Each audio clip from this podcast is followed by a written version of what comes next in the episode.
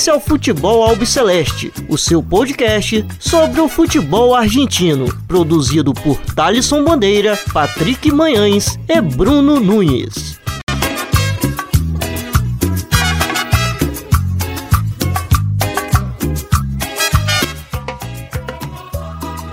Salve, salve a todos vocês. Meu nome é Thaleson Bandeira. Está começando mais uma edição do Futebol Albiceleste. Na edição dessa semana, estou aqui na companhia do meu companheiro Patrick Manhãs para a gente fazer um resumo aí da estreia da Liga Profissional que começou na semana passada e já tem rodada nova, inclusive é, mais uma rodada começando hoje, sexta-feira. É, também vamos passar pela Copa Argentina, porque tivemos três partidas durante a semana é, inclusive com um batacaço sinistro que aconteceu é, na partida entre Agropecuário de Carlos Casares e Racing, mas isso a gente deixa para falar durante o episódio, e também sobre o falecimento do cantor de cúmbia de um estilo musical novo aí, de, de um estilo de, de cúmbia novo que vem, que surgiu aí nos últimos anos, que é o Noba, é, torcedor do Defensa e Urtícia. Pois bem, antes da gente iniciar, quero saber como está aqui meu companheiro Patrick Manhãs. Tudo bem com você? Como vai, querido? Saludo do Thaleson, ouvintes. Estou é, muito bem, graças a Deus. É, mais uma semana aí, futebol argentino. É, alguns destaques, é, a nota de pesar aí com relação ao falecimento do Nuba.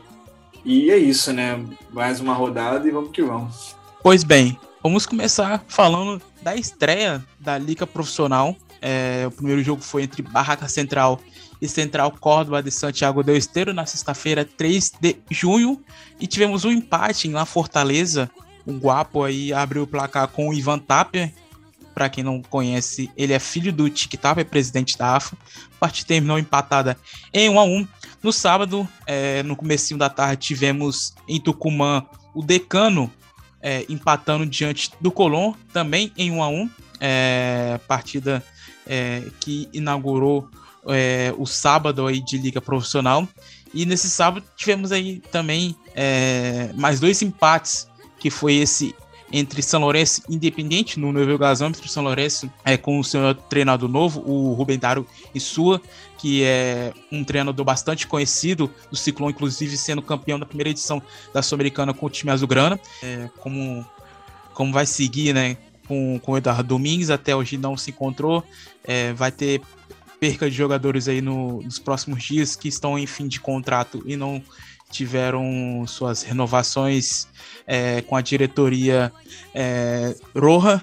Bom, tivemos também Banfield perdendo em casa para o News Old Boys. É, bom resultado aí da, é, da Lepra. É, o empate Patronato e Vélez Sácio em 1 a 1 estreia do, do Cacique Medina no comando do Fortin de Liniers, a vitória do Platense sobre o Godoy Cruz por 2 a 1 com gol do estreante Mauro Zarate com a camisa do Calamar. E por fim, fechando o sábado, o Racing venceu em casa o Huracan por 2 a 0. Bom, o Patrick Maes, começando então pelo São Lourenço Independente, como que você viu esse duelo aí? Um jogo bastante importante é, entre duas equipes é, históricas da Argentina? Bom, Thaleson, é, o jogo ele já, assim, por si só, entre as duas equipes já me dava, já me criava uma expectativa pelos que ela, pelo que elas representam é, na Argentina, apesar do São Lourenço e o Independiente não estarem tão bem assim, o São Lourenço ainda é pior. É, pegando agora o, o Rubem Dário em sua, tendo que pegar essa bucha, né, de que é pegar o que é comandar a equipe do São Lourenço, contra uma equipe do Independiente que está tentando se reconstruir muito pelo trabalho recente do Eduardo Domingues. E apesar disso tudo, eu achei um jogo interessante, principalmente pela equipe do Independiente jogando fora de casa e tentando é, ter o controle da, da maioria das ações, principalmente com Leandro Banegas, o Leandro Fernandes, o, o Juan Casares, Casares aquele da, do Atlético Mineiro. É, eu gostei também do Alonso também. Isso, isso. E assim, num contexto em que ele é cercado de bons jogadores, jogadores interessantes e um trabalho de um e na mão de um técnico que eu gosto bastante, assim, que eu acho muito bom, é, é possível fazer com que o Casares possa jogar, né? E eu achei ele muito participativo, muito ativo. É, é, claro que sem bola ele deixa a desejar muito, muito pela questão física, mas ele respondeu bastante, correspondeu bastante com relação com a bola no pé, né? Ajudando muito nas articulações, nas criações. Ele começou muito pelo lado esquerdo e aí cortando pelo meio também. É, no caso do, do, Leandro Fernandes, eu acho que ele pecou muito na, na, na, tomada de decisão, na hora das jogadas e tudo mais. E com relação ao São Lourenço, assim, né? aquilo, né? Apesar do, do gol de empate é, com o Adam Barreiro, eu vi muita dificuldade ainda da equipe se encontrar e não é de hoje, né? Quanto tempo a gente já fala do São Lourenço que tem essa dificuldade para armar suas jogadas, para organizar o seu, seu esquema de jogo e está sendo bem difícil, né? Apesar de ter alguns jogadores como o Nestor Ortigosa, o Matergani, o Ceruti, o tem agora o, o Blange, né? que, que chegou recentemente, que ele começou no banco e, chegou, e, e, entrou nessa partida, não fez muita coisa. Mas é isso, né? É um empate que, apesar da, das equipes estarem mal, é, eu acho que produziram é, assim o suficiente para fazer gols, criaram, mas infelizmente não, não, não, saiu um vencedor. Mas eu gostei sim da partida, apesar de ter sido empate. Inclusive, você cita o Leandro Fernandes, também é outro com passagem aqui pelo futebol brasileiro, na qual jogou pelo Internacional. É, eu citei aqui saída de alguns jogadores do, do Independente. Um deles, que é, o, na minha opinião, assim, um dos destaques desse time, é o Domingo Blanco, que seu contrato termina agora no final do mês, em 30 de junho, e não vai é, acontecer a sua renovação com o Independente. E provavelmente o Racing tá de olho nele, inclusive surgiu até um uma um convite, agora me fugiu o nome do, do jogador do Racing, que inclusive tem passagem pelo, enfim, não, não vou lembrar agora, e fez até um convite para ele falando que as portas estão abertas. Leonel Miranda, lembra? Leonel Miranda estava acompanhando o passo a passo domingo, inclusive falou que será bem-vindo Domingo Blanco no lado vermelho, no lado azul, perdão, de Avejaneda.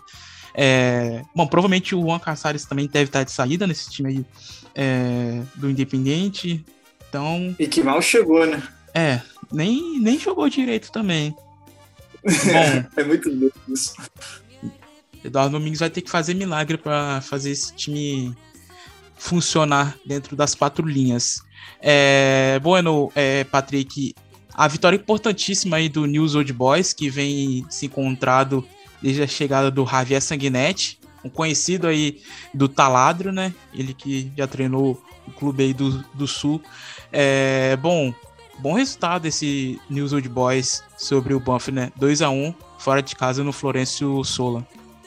É, e, e, foi um jogo que eu gostei muito pela, pela atitude, né, da, e também da questão de jogo do News Old Boys do, do Sanguinetti, né, e, e, é uma das equipes que eu já estava olhando com uma grande expectativa, uma, uma das equipes que eu olho com, com grande expectativa do que pode vir fazer nesse campeonato pelo que fez na Copa Profissional, né? Porque eu acho que a Copa Profissional do News Old Boys pelo comando do Sagnet é um campeonato assim é, que dá para ver um bom caminho, né, com relação a 2022, né, do que pode acontecer no ano, né. E com relação a essa partida, cara, assim, muito boa a, a associação entre o Juan Manuel Garcia, o Francisco Gonzalez, o Juan Fernandes.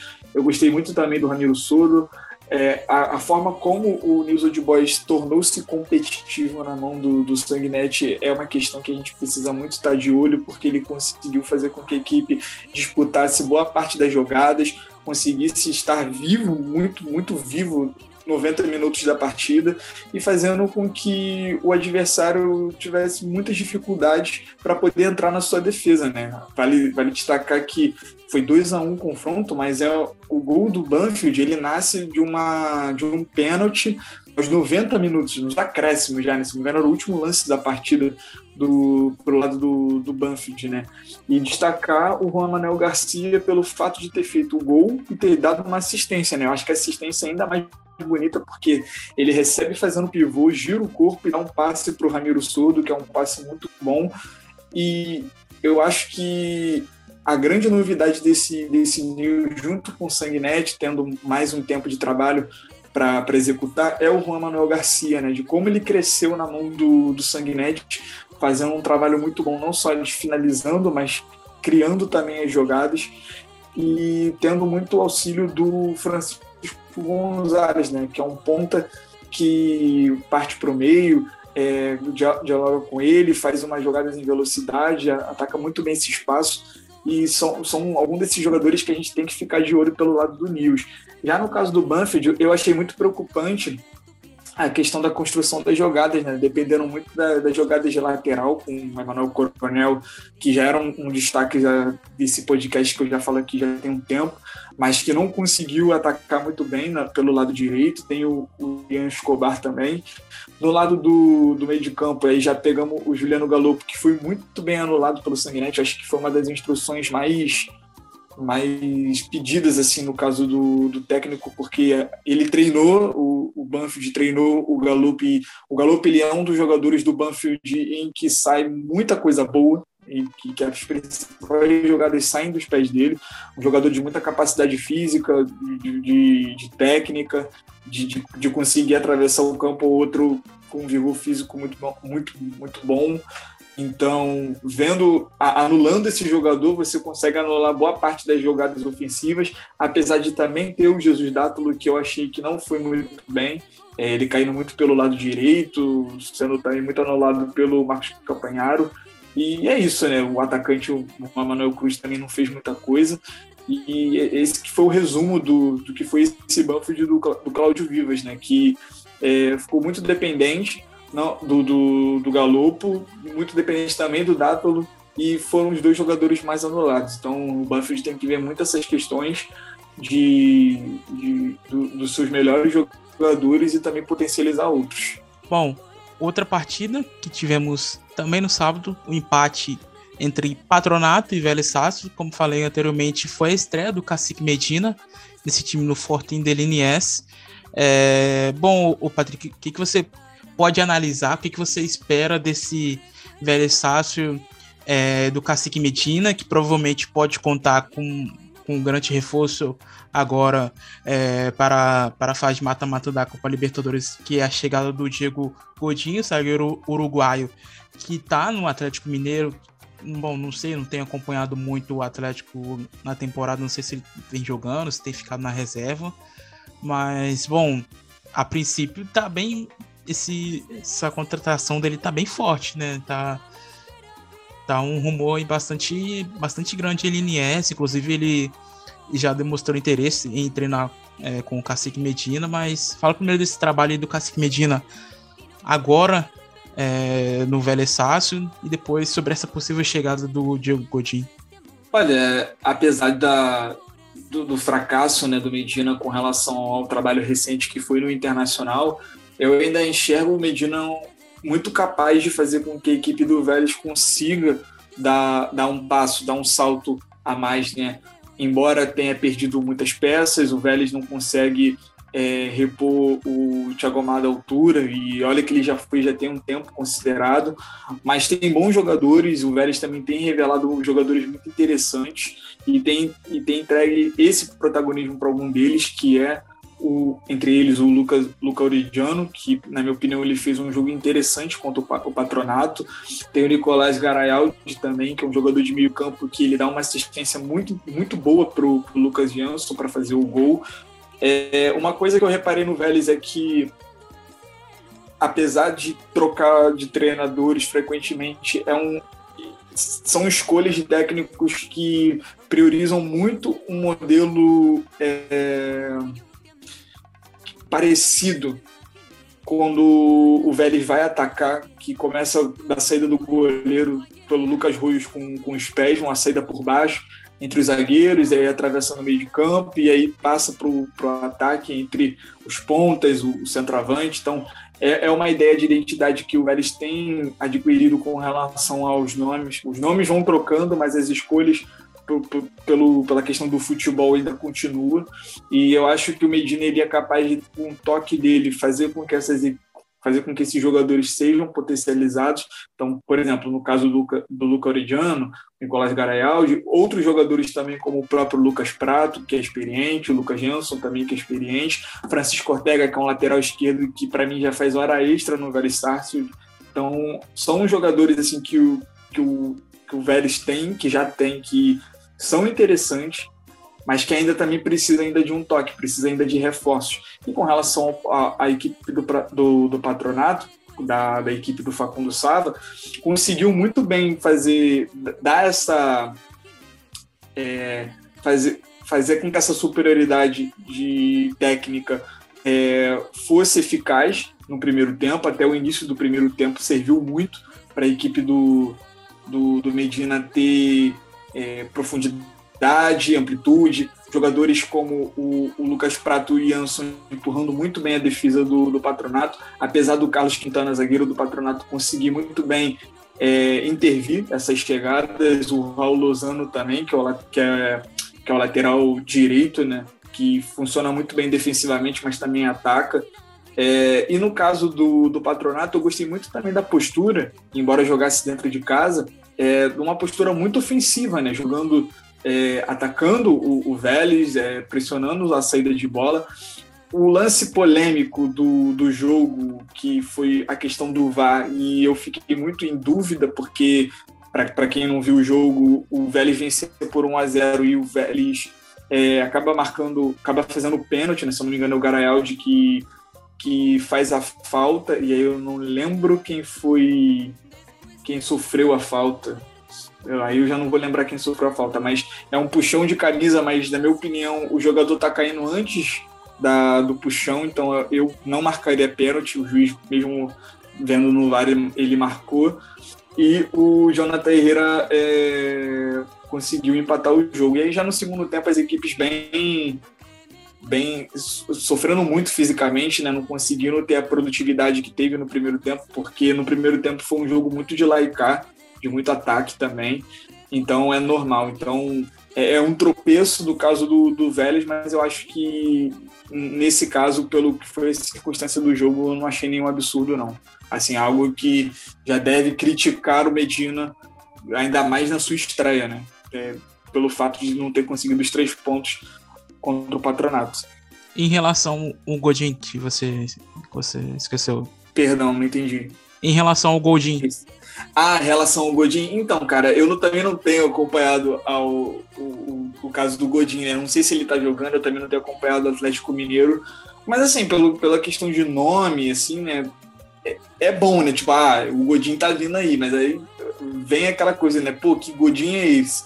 É, é o Godin também que, que tá bem fisicamente, que vai vir para receber muito, que vai vir receber pouco, ele vai jogar como titular, ele vai aceitar ser banco em hora ou outra. É uma curiosidade, né, com relação ao como é o trabalho do Medina e como vai ser para receber um jogador que teoricamente ele chega para ser uma referência, né? E aí eu digo referência na questão de, de líder mesmo, né? Então fica muito na dúvida de que Godinho é esse, né? Porque, assim, eu não sei e você também não sabe, né? Porque, é, porque eu não tenho eu acompanhado. Não tenho visto. Eu não tenho visto, é. então não dá pra gente falar muito como que chega o Godin se ele vier. Em questão de nome é bom, né? É, falar em nome, assim, é, é interessante para esse time do, do Vélez. Em Vicente Lopes tivemos aí a vitória do Platense, que não vencia há quatro meses. Vitória muito importante para esse time aí do Calamar, que briga é, na tabela de promédios para sair dessa situação complicada. Lembrando que no final é, do campeonato, após 27 rodadas, teremos é, rebaixamento. Então, deixa o alerta aí ligado para o Platense, Atlético Tucumã, Sargento e Junim. É, são equipes que estão acima aí é, da, dos dois últimos colocados, que atualmente é o Godoy Cruz e Patronato, que se o campeonato terminasse hoje, eles estariam rebaixados para Primeira Nacional. E, bom, o Patrick Manhãs, tivemos aí a estreia de Mauro Zarate e logo de cara marcando um gol, hein?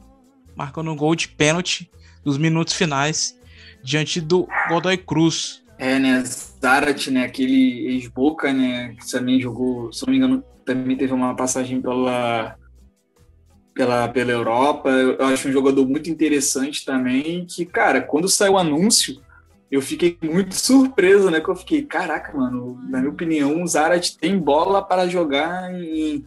Assim, com todo respeito ao, ao Platense, né?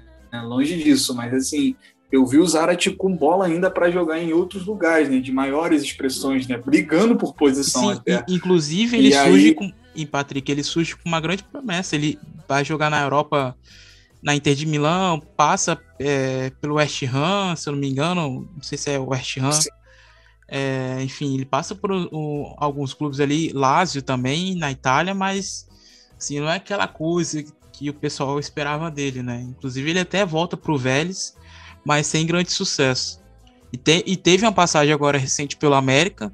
Alguns torcedores do Coelho até elogiaram é, o período que ele esteve lá. Depois é, foi para o Juventude, Juventude acho que pouco jogou, se eu não me engano, acho que quase não jogou, é, lá no time de Caxias do Sul. E agora retorna à Argentina é, para jogar no Calamar, que tem ali no ataque como referência o Gonzalo Bergues, que marcou o primeiro gol, inclusive. Né, né? E assim, eu acho que o, o, Platense, no caso do Platense, ele só tende a ganhar com esse reforço que é o Zarat, porque, como a gente falou, né?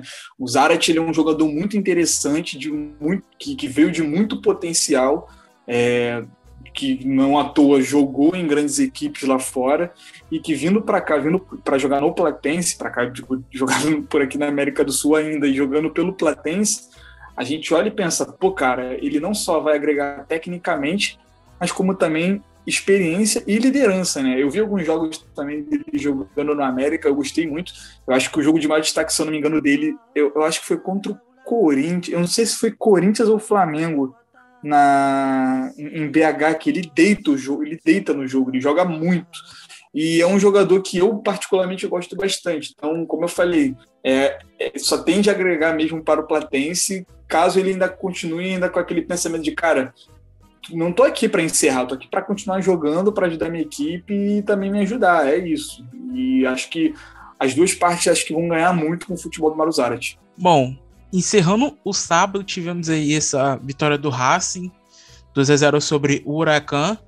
Muita expectativa para saber como que o Racing iria se sair depois da eliminação na Copa da Liga Profissional, a o vexame, né? Podemos dizer assim, é, na, na Sul-Americana, perdendo para o River Plate do Uruguai e sendo eliminado.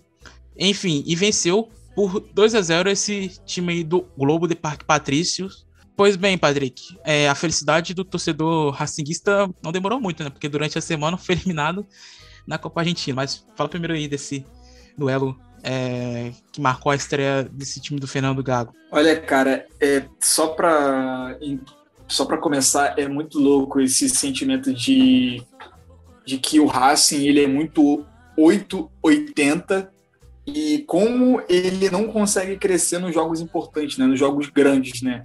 É, ou não só crescer, mas também vencer, né? Não que jogar contra o Huracan e ainda jogando pelos três pontos da liga não sejam grandes, mas assim, jogos de mata-mata, jogos em que você precisa que o Racing cria uma, um protagonismo ou alguma atitude e a gente não vê isso da equipe do Fernando Gago ainda, né? Então é só curioso.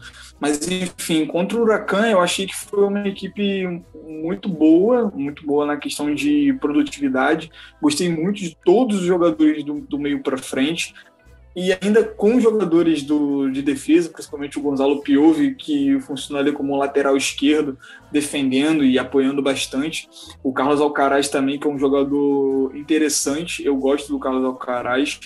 É, e também com a questão do, do Edwin Cardona, né, que aí muita coisa veio agora na minha cabeça, agora não, né? Quando o Vecchio foi anunciado uns dias atrás, que eu pensei, né, sabe, se o Cardona vai continuar, o que, que vai, o que, que vai acontecer com ele, não, se ele ainda não. vai ter bola ainda para jogar. Ima imagina esse meio campo aí do Racing com Cardona. Ah, contra-ataque é 5 a cinco por hora, o contra-ataque. Mas aí que tá, são jogadores que eu acho interessantes, assim, que com bola no pé eles conseguem criar alguma coisa. É, mas... Acho que a passagem do Vecchio na, na, no Rosário Central, acho que ele foi bem, acho que ele foi o único ponto positivo, acho que desse Rosário Central nesses últimos meses. Quando a gente pega, tipo, Cardona, o Vecchio e ainda tem o Copete, sabe? A gente pensa, cara, sabe, quem é que vai dar uma, uma velocidade nesse time? E tem jogador para isso, né? Tem, e, tem o e... Leonel Miranda, tem o Tchancalay, que, pô, fez, fez chover. Inclusive, o Enzo Copete, é, para quem acompanha o Racing, não é aquele jogador totalmente de área. Ele não fica parado lá na frente durante a partida inteira. Ele sempre Muito volta. Ele é mais participativo, então se depender de correria nesse time aí é complicado. É, porque a gente, cita, assim, a gente citou o Vecchio, ele que saiu do, do Rosário Central, fim de contrato também, o, a diretoria Canaja não quis renovar com ele, e esteve no cilindro no sábado acompanhando a partida, né? Mas por enquanto ainda é, nenhum anúncio oficial sobre a sua vinda uh, ao Racing. Mais algum comentário sobre essa partida, Patrick? Não, só dizer que, pô, o Chancalay jogou muito. Eu gosto muito do Thomas Chancalay. Acho que ele é um jogador muito interessante. Como ele encaixou muito bem no Racing, acho que é, é, é muito difícil ver ele não jogando bem. Acho que tem que o adversário tem que anular ele muito bem para fazer com que ele não jogue tanto. E não só eu gostaria de falar sobre a ofensividade do Racing, mas eu também queria falar do Huracan, porque eu acho que o Huracan, em determinado momento, ele jogou bem, ele conseguiu resistir é, boa parte das vezes, fazendo com que o Racing tivesse que escalar montanhas para fazer, para criar oportunidades. Acho que o Lucas Chaves foi, foi um goleiro que trabalhou muito conseguiu fazer com que o Racing é, não conseguisse balançar as redes. No primeiro tempo, o Racing finalizou bastante, não conseguiu fazer o gol. É, tem, e tem muito mérito do Lucas Chaves, mas também dos dois zagueiros, o Lucas Miroja e o Jonathan Galvan. Eu gostei muito da, da proposta do Dabov, porque o Dabov ele é muito daquele técnico de eu gosto de ter a bola, mas eu, eu sinto que no, no Dabov faltava aquele momento tipo, de analisar o contexto do jogo, que cada jogo é um jogo, e vão ter momentos em que você vai precisar em abdicar em certos momentos. E foi isso que aconteceu. Eu vi muito isso nesse Huracan, transitando muito com o Matias Cocaro e o Franco Cristaldo. O, o Matias Cocaro pecou muito porque não conseguia dominar a bola, não conseguia botar velocidade nas jogadas. Se eu não me engano, é ele que perde um gol tipo cara a cara com Gaston Gomes. Então, assim, não foi por falta de, de qualidade e de organização que o Huracan não chegou lá, né? Teve um lance polêmico também com a um cartão cartão vermelho do, do Ibanes, que ele acabou é, fazendo falta num segundo tempo inteiro, que aí, a partir do lá do minuto 54, o Chancalé ele consegue numa falta, que também é outro lance polêmico, é, com relação ao, ao gol, né, porque é uma bola cruzada que o Copete participa, mas ele está impedido, mas a bola mesmo assim, mesmo o Copete sem tocar na bola, a bola passa e entra no gol e, na minha opinião, deveria ser impedimento e o árbitro, mesmo com o VAR, ele não deu impedimento. É, apesar de ele não ter ido olhar na cabine, ele foi orientado a, a dar um impedimento. E o Jonathan Gomes matando a, a partida, matando o confronto no, no, no, final, né? Que lá para os 90 minutos que ele sai do banco e faz um, um bonito gol, um gol interessante também de, de construção no caso do Racing, né? Então é aquilo, né? É, é um Racing que conseguiu levar três pontos para casa, mas ainda assim leva a insegurança do tipo, cara, estamos é, ganhando aqui os jogos da liga, os jogos de pontos corridos, mas o, o que fazer quando é um jogo de mata-mata, né? Então fica essa incógnita aí pro para o Fernando Gago e para sua torcida, e também com relação ao Huracan e o Diego Dabove, que, na minha opinião, é um bom técnico, mas que não não está conseguindo encaixar no, nos seus trabalhos frequentes. Patrick, seria o Racing o time que gosta de jogar pontos corridos e não mata-mata? É, cara. Porque é na, temporada, né? na temporada passada, na Liga Profissional também ficou lá em cima, né? Não, se fosse, se fosse. Foi ele e o Estudiante, né, que, que lideraram seus grupos, né? O, não, eu, eu, digo agora. na Liga Profissional que o River foi campeão. Se não me engano, eles ficaram ah, segundo. Sim. Ah, sim, sim. E teve uma boa sequência, né? Com... Chegando, fi, ficou, ficou, li, ficou líder por um bom tempo. Depois que o, que o River Plate deu uma arrancada e ninguém mais parou. É, né? E também a gente tem que. Assim, eu acho que o Gago ele tem méritos, né? mas a equipe também é boa. Eu acho que esse time do Racing é um bom time. E eu acho que é possível fazer com que essa equipe jogue de uma forma regular. E, assim, é, é mais um motivo para a gente olhar para o Gago e, e, e, aquele olhar do tipo de cobrança mesmo, tipo, ó, você já está um tempo considerável no Racing, você já tem os jogadores, pelo menos dos 11 iniciais, são os jogadores que, que é da sua escolha, os jogadores que você conhece, jogadores que você está propondo a fazer com que eles joguem. Então, assim, só falta acontecer agora, sabe? Só falta acontecer, só falta fazer acontecer no caso do, do Gago pro Racing, né? Assim, qualidade e capacidade, isso aí inegavelmente tem, né? A questão é saber se vai fazer acontecer, né? Pois bem, vamos então para o domingo, 5 de junho, porque tivemos aí a vitória do Tigre sobre o União de Santa Fé por 2 a 1 fora de casa, a vitória do Tajeres sobre o Sarmento de Junín por 2 a 0, o empate em 1 a 1 no clássico platense entre Estudiantes e Rinácia, o Boca Juniors venceu em casa o Arsenal de Sarandi por 2 a 1 e é, fechando no domingo um empate sem gols entre Defensa e Justiça e River Plate. Bom, Patrick Manhãs, é, por qual jogo que você quer começar é, no domingo? Então, gostaria de começar por é, Defensa e, e, e, River, né? É, assim, mas eu gostaria de começar já te perguntando: você acha que existe um jogo bom sendo 0 a 0 Ou tem que ter gol para o jogo ser bom? Não, um jogo interessante dentro e fora de campo, inclusive, né? É, porque assim, eu gostei muito, eu gostei muito desse Defensa Justiça e, River, porque, principalmente no primeiro tempo, né? Porque segundo tempo as equipes, porra, estavam muito cansadas, muito desgastadas. Mas assim, eu achei muito interessante como o Defensa e River Plate brigaram muito por espaço, brigaram muito pela recuperação da bola, principalmente no meio-campo, né? Então, boa parte das ações assim teve um, um, determinado momento em que as equipes estavam se desarmando o tempo todo ali no, no círculo central né, do, do, do, campo, né? E assim, tanto o, o Defensa e Justiça, tanto o River Plate conseguiram aplicar as suas estratégias anulando um ou outro, né? Acho que foi um jogo de anulação mesmo, né? Principalmente com a, a linha de defesa do, do River Plate né? não conseguindo, quer dizer, conseguindo é, fazer com que o Walter Bow, o Fontana, Rotondi e o Alames do Defensa e Justiça não jogassem. É, eu achei muito interessante que o Raul Loaiza, que é um, um volante, que hora joga como volante, hora joga como ala, hora joga como zagueiro, é, tomou a iniciativa em fazer com que é, armasse a equipe, né? Porque não estava dando certo com o Bowl e o Bowl ele funciona muito nesse, nessa questão de 10, né? É, é, um, é, um, é um jogador com função de 9, mas que joga como um 10. É, o Kevin Gutierrez também.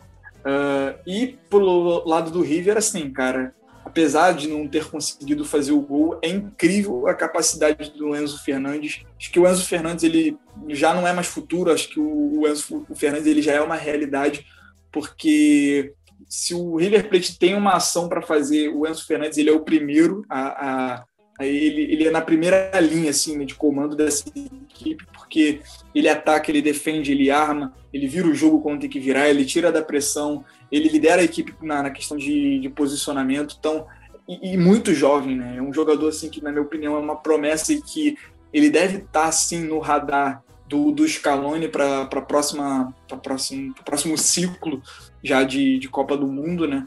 E com relação aos outros jogadores, o Enzo Pérez também sendo um jogador muito fundamental ali, auxiliando o Enzo Fernandes, o Palavestino eu achei muito abaixo.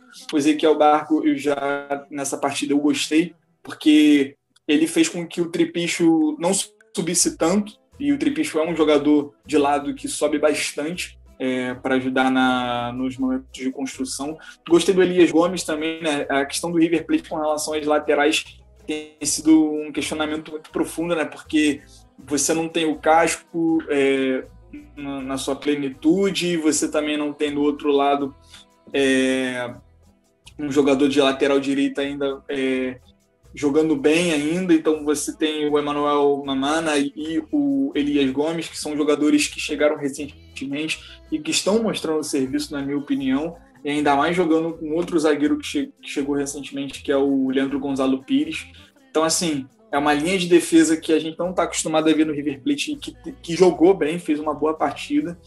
E assim, eu acho que o 0 a 0 ele é justo, principalmente por Ezequiel Sain e Ezequiel Citurion, né, que são dois goleiros que trabalharam muito, né?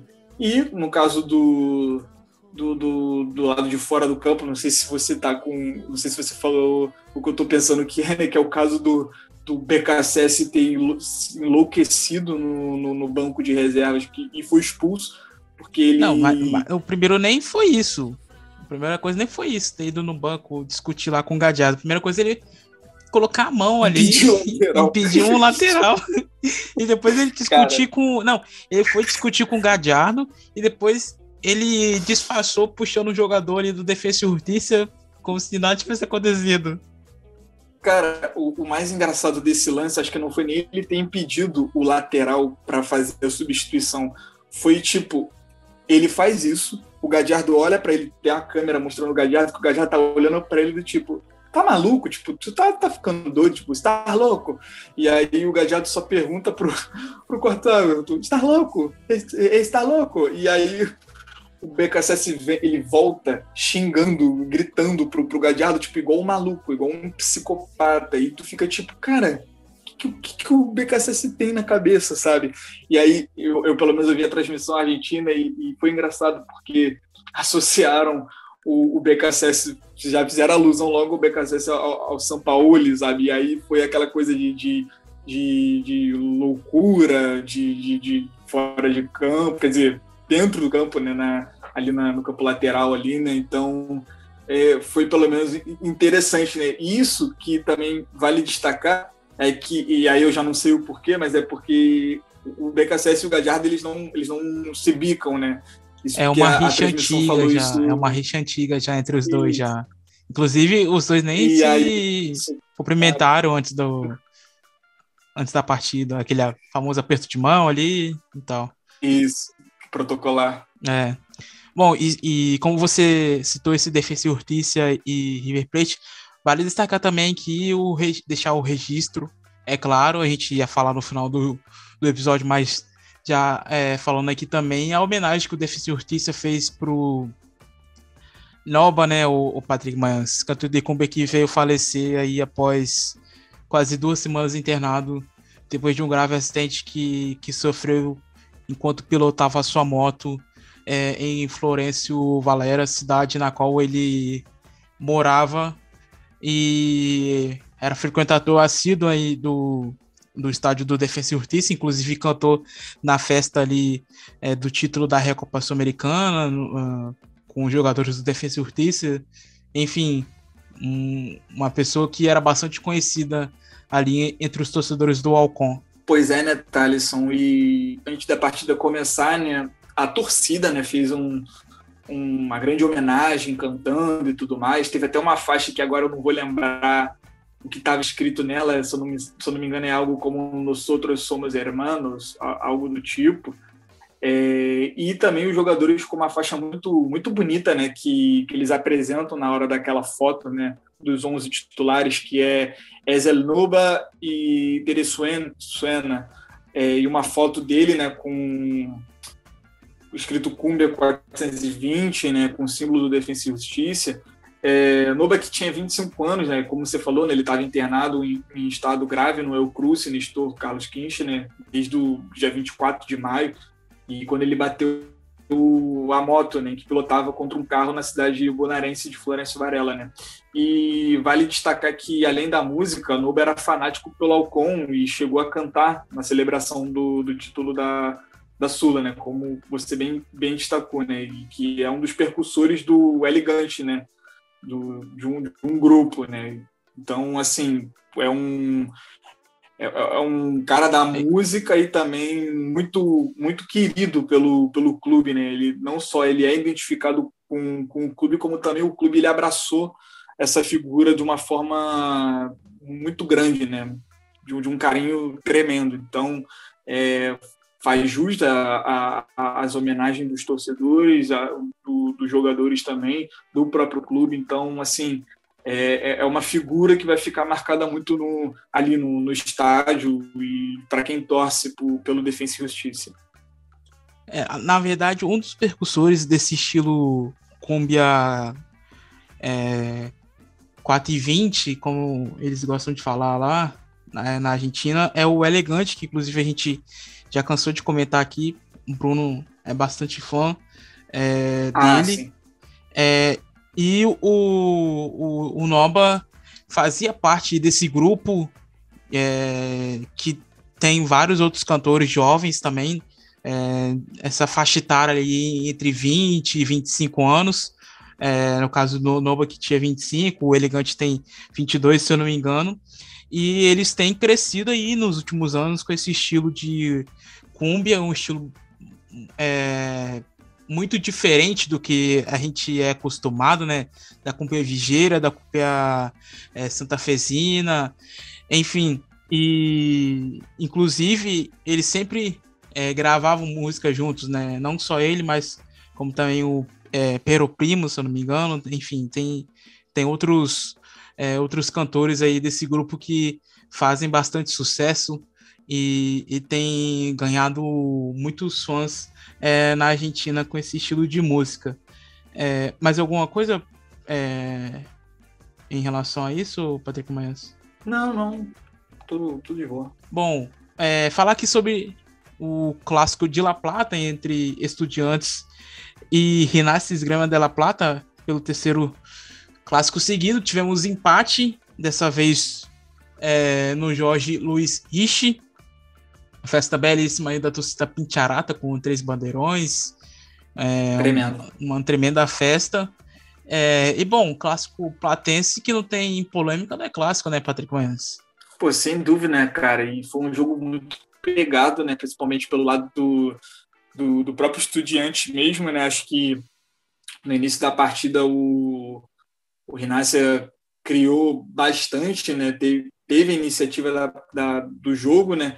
Apesar de jogar fora de casa, né? Com, o adversário tendo uma torcida imensa e que empurra muito a, a sua equipe, né? Principalmente ali com o Tarragona, o, o Juan Carboneiro, Eric Ramírez. Eu gosto muito do Tarragona e ele foi muito importante é, principalmente no gol de empate também, né? Mas eu gostaria muito de falar do, desse, desse time, né, do, do Estudiantes do Ricardo Zelinski, né, porque como é interessante de ver alguns jogadores e, eu fico até lamentando, né, já a saída de algum deles, né, porque é, já tem notícias do que o Gustavo Del Prete ele não vai permanecer e eu acho que ele é um jogador não só foi importante nesse jogo do clássico, mas ele também seria importante para o andar da, da temporada para o Estudiantes, né?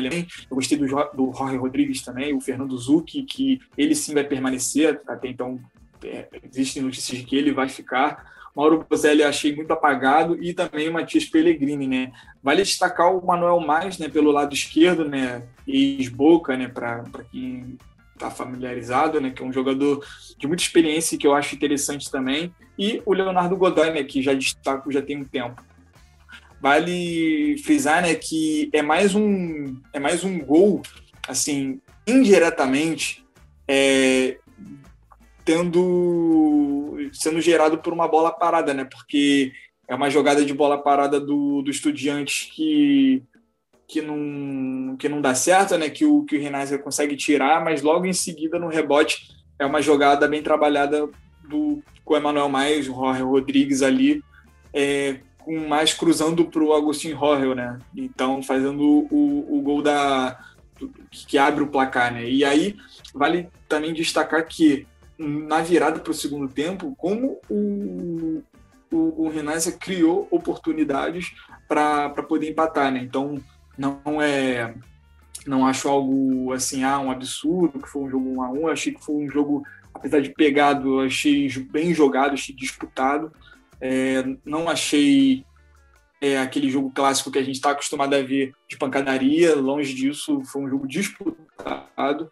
E que é, vale também né, olhar né pô Nestor Gorosito fazendo com que boas, bons jogadores possam jogar, né? Ele que tem aquela porra brilhante frase, né? De, de, desde a eliminação do PSG que os franceses não sabem de futebol, sabem de perfume. Eu acho essa frase, porra, sensacional. E. Bastante e ativo no Twitter, agora... inclusive, né? Pô, cara, eu acho ele incrível, cara. Eu acho ele muito, muito foda. e, e enfim, fazendo o Inácio jogar e por enquanto líder, né, do, da, da, liga profissional, né? É, porque venceu hoje que a gente vai falar daqui a pouco. E só um comentário aqui, o Patrick Manso, vale destacar também que já há um bom tempo o Rinassa não vence, como todos sabem, e no último no último domingo completou o, o completou 20 partidas sem perder para o Lobo, são nove vitórias e 11 empates, então tem tempo, hein, que não sabe que que é vencer o, o seu maior rival. É... Vai botando pressão né, no Renasa, né? Porque a cada jogo o Renasa vai ficando um é. pouco mais frágil, né? Com relação a psicológico e o, e o estudante vai crescendo, né? e na, na, na, na Copa da Liga Profissional ali foi perto, tá? Porque sofreu o gol no, no último Nossa. minuto. É, bom, você quer fazer mais um comentário sobre o clássico? Não, só destacar, você também falou, né? Mas eu gostaria também de dizer, né? Que festa linda que foi feita no, no, no estádio, né? Com a torcida dos estudiantes. Né? Acho que é, é uma das festas que tu olha e fala, cara, porra, como é, como é bom, né? Ver não só os clássicos, mas também ver, pô, como é bom ver a torcida argentina apoiando, é, recebendo os seus jogadores. Eu acho que é um tipo de festa que, que bate um pouco de, de, de inveja quando a gente olha por aqui para cá, não, não dizendo que as equipes brasileiras não, não saibam festejar, muito pelo contrário, elas festejam sim, mas olhando, olhando pela televisão a gente tem o sentimento de que, pô, falta um pouco disso também aqui, mas é, é aquilo, né? O Estudiantes historicamente recebe muito bem a, a, a sua equipe, né? De porra, aquela final de Libertadores tremenda também contra o Cruzeiro lá em 2009, né? Bom, e para fechar, a vitória do Boca Juniors na estreia em casa sobre o Arsenal de Sarandi, Patrick Mans. Olha, o Boca que a gente pode dizer, né, que não não jogou tão mal assim, né? A gente que, que cria, assim, não é que cria expectativas, mas tem sempre o sentimento de que o Boca ele pode acabar é, com, não acabar com a nossa noite, mas assim senti que foi um desperdício de ver jogar, né? Pelo fato do Boca Juniors não estar tá jogando tão bem assim, de ter uma dificuldade muito grande para jogar bola, né? E assim, eu acho que dessa vez o Boca Juniors foi muito bem, não só não é defensivamente, mas fazendo com que o Arsenal de Sarandi não criasse tantas oportunidades e na única, não na única, mas na, na, nas poucas que criaram foi muito por culpa do próprio Boca, né? Que, que foi o gol do, do Mauro Piton, né? Mas o meu maior destaque, meu principal destaque para a equipe do Boca é o Ezequiel Sebadios. Acho que é impossível não ser, apesar do, do Sebastian Villa ter, ter feito gol. O Ezequiel Sebadios, ele deu essa assistência e jogou muito, sabe? Individualmente falando, sabe? Dribles, é, lençol, é, velocidade é, tomada de decisão, muito jovem e sendo é, não tendo problema nenhum em carregar é, no, nas costas assim é, certos jogadores assim que estão com muita dificuldade que são jogadores até mais renomados que ele. Claro porque o Ezequiel Sebadios acabou de de, de, de chegar no profissional ainda né? Então é um jogador que que merece muito destaque e também tem carregado esse protagonismo, né? Claro, dividindo com o próprio Vija, no jogo contra o Arsenal de Sarandi, agora com, com o Luiz Vasquez. Gostei do Agostinho Sandes pela lateral esquerda, o Carlos Esquerdós também e o Figal sendo uma dupla de zaga também, mas aí não. Quer dizer, vale destacar né, que a, a equipe do Boca ainda está pecando defensivamente, né? Porque numa falha, se eu não me engano, foi do próprio Esquerdós, fez com que desse um ataque é, no final da. No final não, né? É, já na segunda metade ali do, do, do primeiro tempo, né? É, fazendo com que a equipe tivesse ali um aquele sentimento de tipo, putz, será que eles vão crescer no, no, segundo tempo e tudo mais, e eu acho que não foi o que aconteceu, eu acho que o Boca ainda no segundo tempo conseguiu criar oportunidade com o Ezequiel Ceballos, Medina, o Esteban Rolon acho que foi muito bem também, que estava devendo algumas partidas, e o Aaron Molinas, né? Então, aquilo, né? O Boca ainda com, com dificuldades coletivas, mas tendo boas individualidades, né? Que ainda o Ezequiel Ceballos ainda cresça muito ainda nas mãos do Batalha. Boca que jogou sem a presença aí do Benedetto e Marcos Rojo, que o Bataglia é, decidiu é, temporariamente afastar os dois, não é, selecionar os dois para esse duelo, nem em disciplina, por falta de treino é, na manhã de domingo. É, inclusive, nem jogaram contra o Ferrocarril Oeste durante a semana pela Copa Argentina. Bom, e na segunda-feira tivemos o empate sem gols entre Rosário Central e Lanús e a vitória do Argentino Júnior sobre o, o Aldo Civi, já sem o Martim Palermo, por 2 a 1 Bom, é, passa aqui já a segunda rodada da Liga Profissional que iniciou ontem com empate sem gols entre News Old Boys e São Lourenço, um jogo também marcado por polêmicas. É, agora cedo, sexta-feira, agora de tarde, tivemos a vitória do Rinassis Grêmio da La Plata por 2 a 0 sobre o Patronato, gols de Rohan Caborneiro e Tarragona é, de pênalti. Agora, duas partidas estão no intervalo. O Lanús vai vencendo o Defensa Urtícia por 1 a 0 com gol de Malporra. E o Aldossi vai empatando sem gols é, diante do Estudiantes de La Plata. Daqui a pouquinho, 9 e meia da noite, duas partidas. O Huracan recebe o Rosário Central e o Independiente recebe o Tadieres. É, bom, amanhã, sábado, 11 de junho, é, 3 e meia, o Arsenal de Sarandi recebe o Banfield. É, também, 3 e meia da tarde, o Tigre encara o Barca Central, reedição da final aí da Primeira Nacional do ano passado, na qual tivemos o matador vencedor, é, a partida aconteceu é, no Florencio Sola. É, 6 horas da tarde, o Sarmento de Ronin recebe o Argentino Júnior. E fechando no sábado, é, 8 e meia da noite, River Plate encara o Atlético Tucumã no Monumental de Núñez. Domingo, uma hora da tarde, abrindo os trabalhos na Liga Profissional, temos o clássico Santa Fecino entre Colón e União, 13 e meia da tarde, o Godoy Cruz recebe o Racing, 6 horas o Vélez encara o Platense e fechando a rodada no domingo, é, 8 e meia da noite, Central Córdoba de Santiago del Esteiro recebe o Boca Juniors. Bom, meu caro Patrick Manhãs, quero que você fale um pouquinho sobre é, esse clássico santavezino e depois sobre mais uma vez o retorno de Mauro Zarate a Liniers, enfrentando aí o seu clube que, que revelou para o futebol argentino.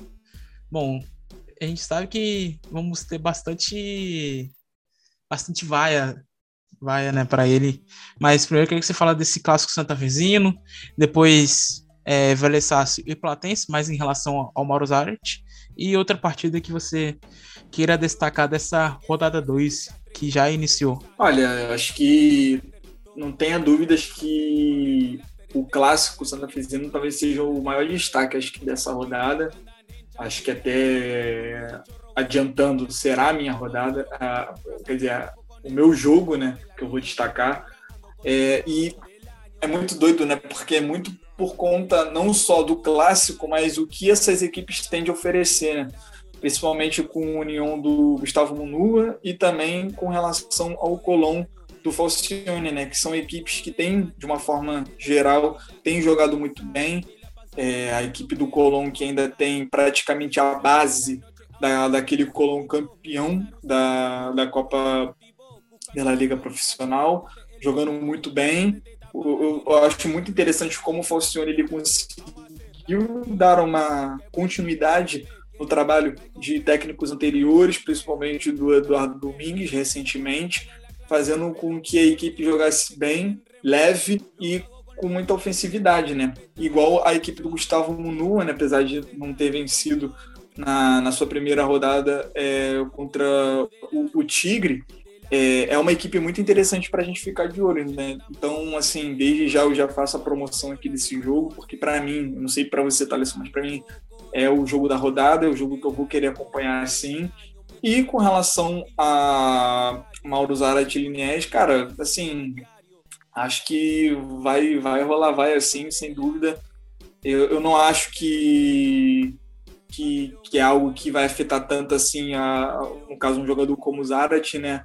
Mas, assim, é, eu acho dificilmente o Vélez não, não vence esse jogo contra o Platense, né? A não ser que o Zarat esteja muito bem inspirado, né? Então, assim, questão de material humano, acho que o Vélez tem mais a oferecer, né? Mas ainda não, não engrenou ainda no comando do, do Cacique Medina. Para você, Thaleson, qual é a sua seu jogo da rodada para destacar? Bom, além do clássico santafesino, olha, é tirando só esse mesmo. Não tem nenhum outro jogo interessante assim é, para poder acompanhar. É, acho que eu só fico com o clássico santafesino mesmo. É, assim, Lanús e Defesa e Justiça seria bom, né? Se não fosse 7 horas da noite, né? De hoje, né? A gente tá gravando agora. é... Pois bem, vamos então falar sobre Copa Argentina. É, tivemos aí três partidas durante a semana. Em La Rioja, o Boca Juniors venceu por 1 a 0 o Ferrocarril Oeste com gol de Sebastião Vidia. É, o Racing perdeu para o Agropecuário de Carlos Casares por 2 a 1 de virada e o Vélez Sácio venceu é, o Independente Rivadavia por 1 a 0. Bom, falando sobre Racing e, e agropecuário, o Patrick, mas tínhamos aí durante a semana, é, primeiro falando do caso que foi comentado, que essa possível ida do Juan Caborneiro, é, jogador do Renas, que inclusive marcou um gol, um dos gols da vitória sobre o Patronato, é, de uma possível chegada dele para o Racing, né? É, inclusive o Carboneiro que foi processado por assédio e tentativa de abuso sexual contra uma funcionária de um hotel logo ali nos primeiros dias que ele estava em La, La Plata, é, após a chegada dele ao Rinácia, vindo da Colômbia. É, foi bem no comecinho mesmo, é, inclusive a gente chegou a comentar sobre esse caso lamentável aqui. E um coletivo Racing Feminista emitiu comunicado repudiando a possível contratação do colombiano, né, o Patrick Manhãs.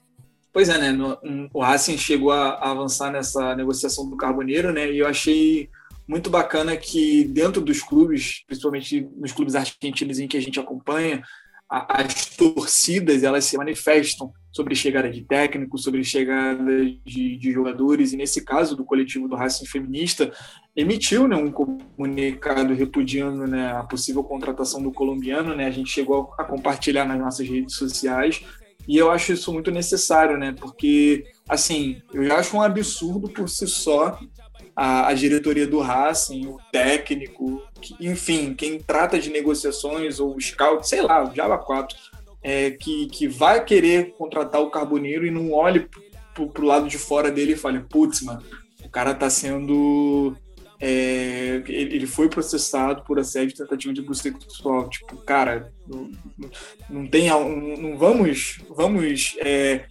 é, manter limpa a imagem do Racing, não fazer essa contratação, mas ninguém pensa nisso, infelizmente.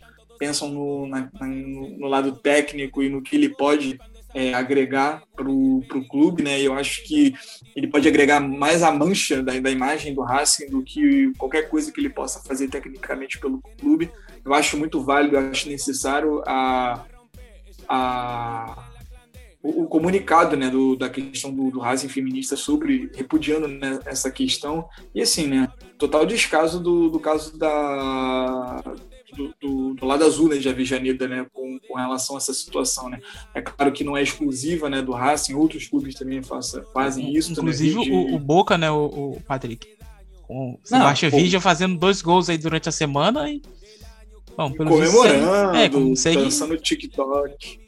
É, é mano. Como, como se nada tivesse acontecido. É, cara, assim, infelizmente é uma realidade do, do jogador de futebol, né? Dele tá acima de qualquer quadro social da nossa história, né? Fazendo com que tenha liberdade para fazer o, o, que for e não responder pelos seus atos, né? Infelizmente a gente vê isso bem vivo, né? E aí não só também, né? Também tem o caso também do, do, do, do Vélez, que a gente também está cansado de dizer aqui, mas é, sempre vê necessário dizer aqui.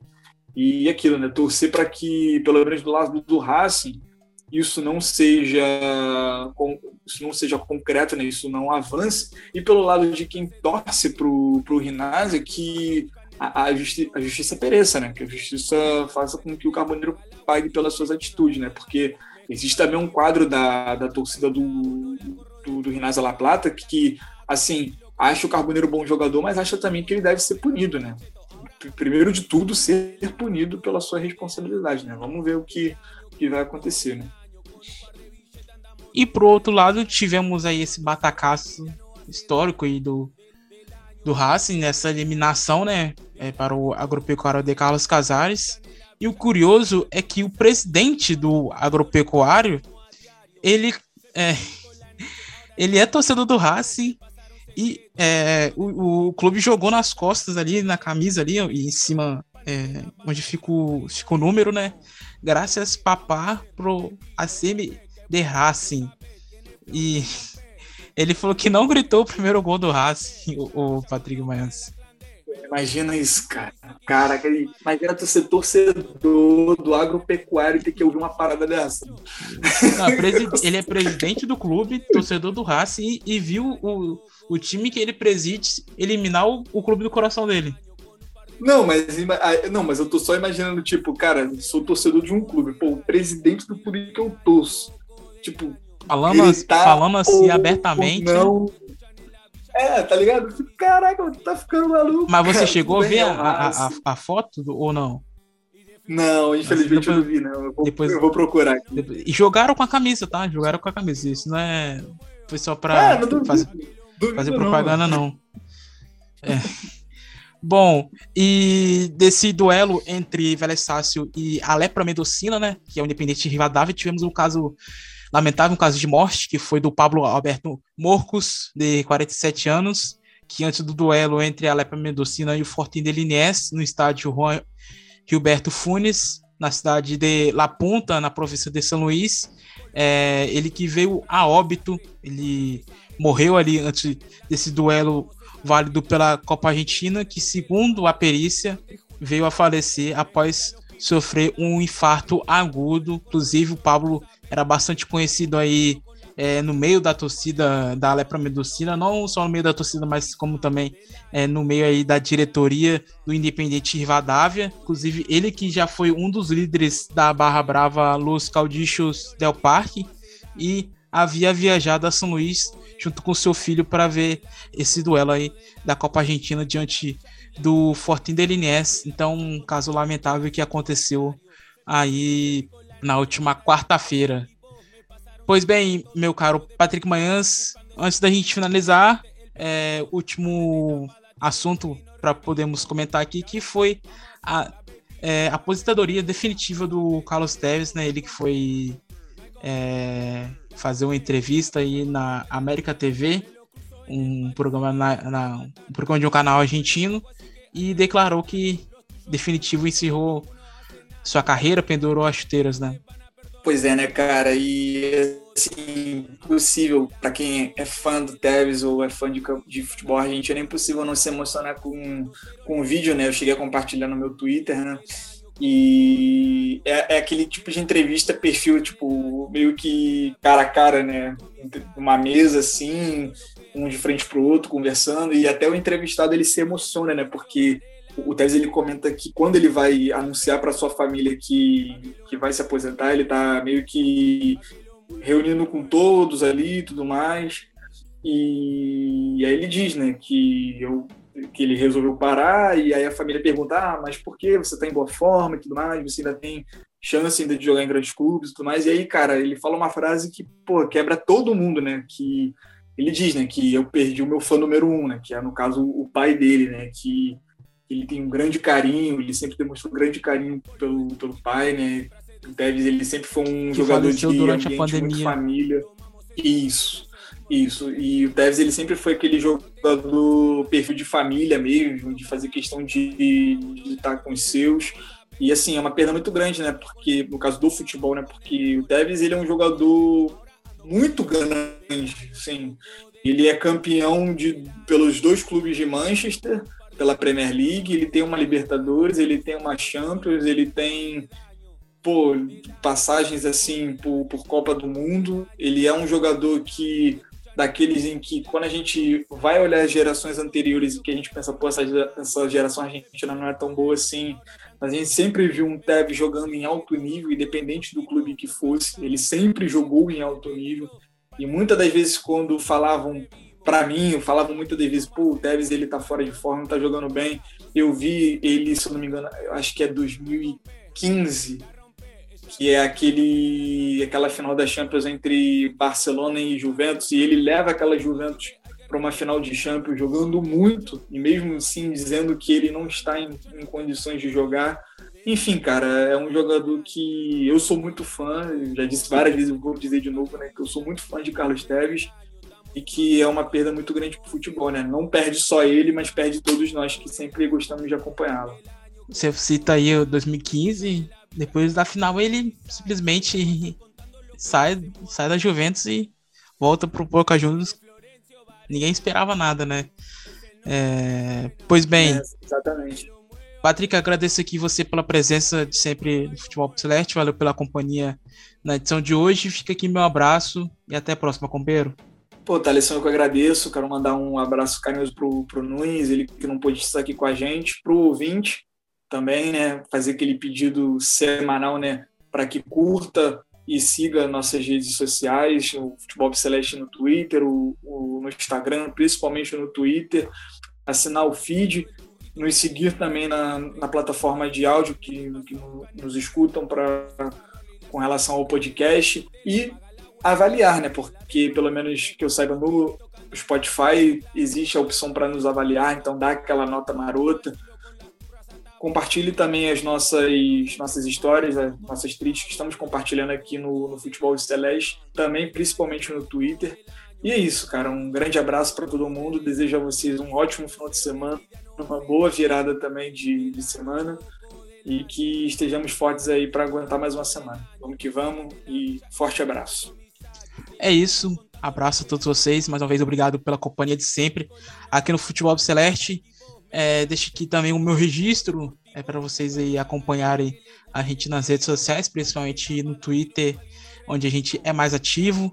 É, deixar é, o sininho aí de notificações, né? É, assinar o nosso feed para sempre quando aparecer o episódio, sempre quando a gente publicar o episódio, aparecer aí na, na sua barra de notificações e avaliar também na plataforma que você escuta no, o, o, o Futebol Celeste os, os episódios aí é, quando sai. Na verdade, avaliar o, o, o, podcast, né? Não sei se tem como avaliar o, episódio, enfim, acredito que não.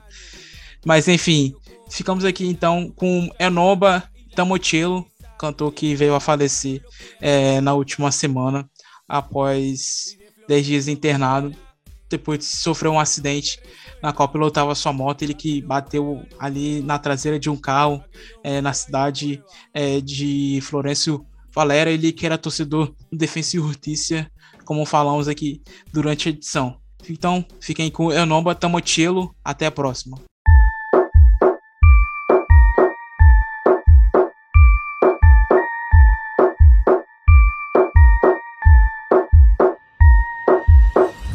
No bajo ni con pata, ya sabe quién soy. Tu guacha está conmigo, la paso a valor. Rebota todo el orto, guacho, la mejor. Bajo para la villa con un termidor.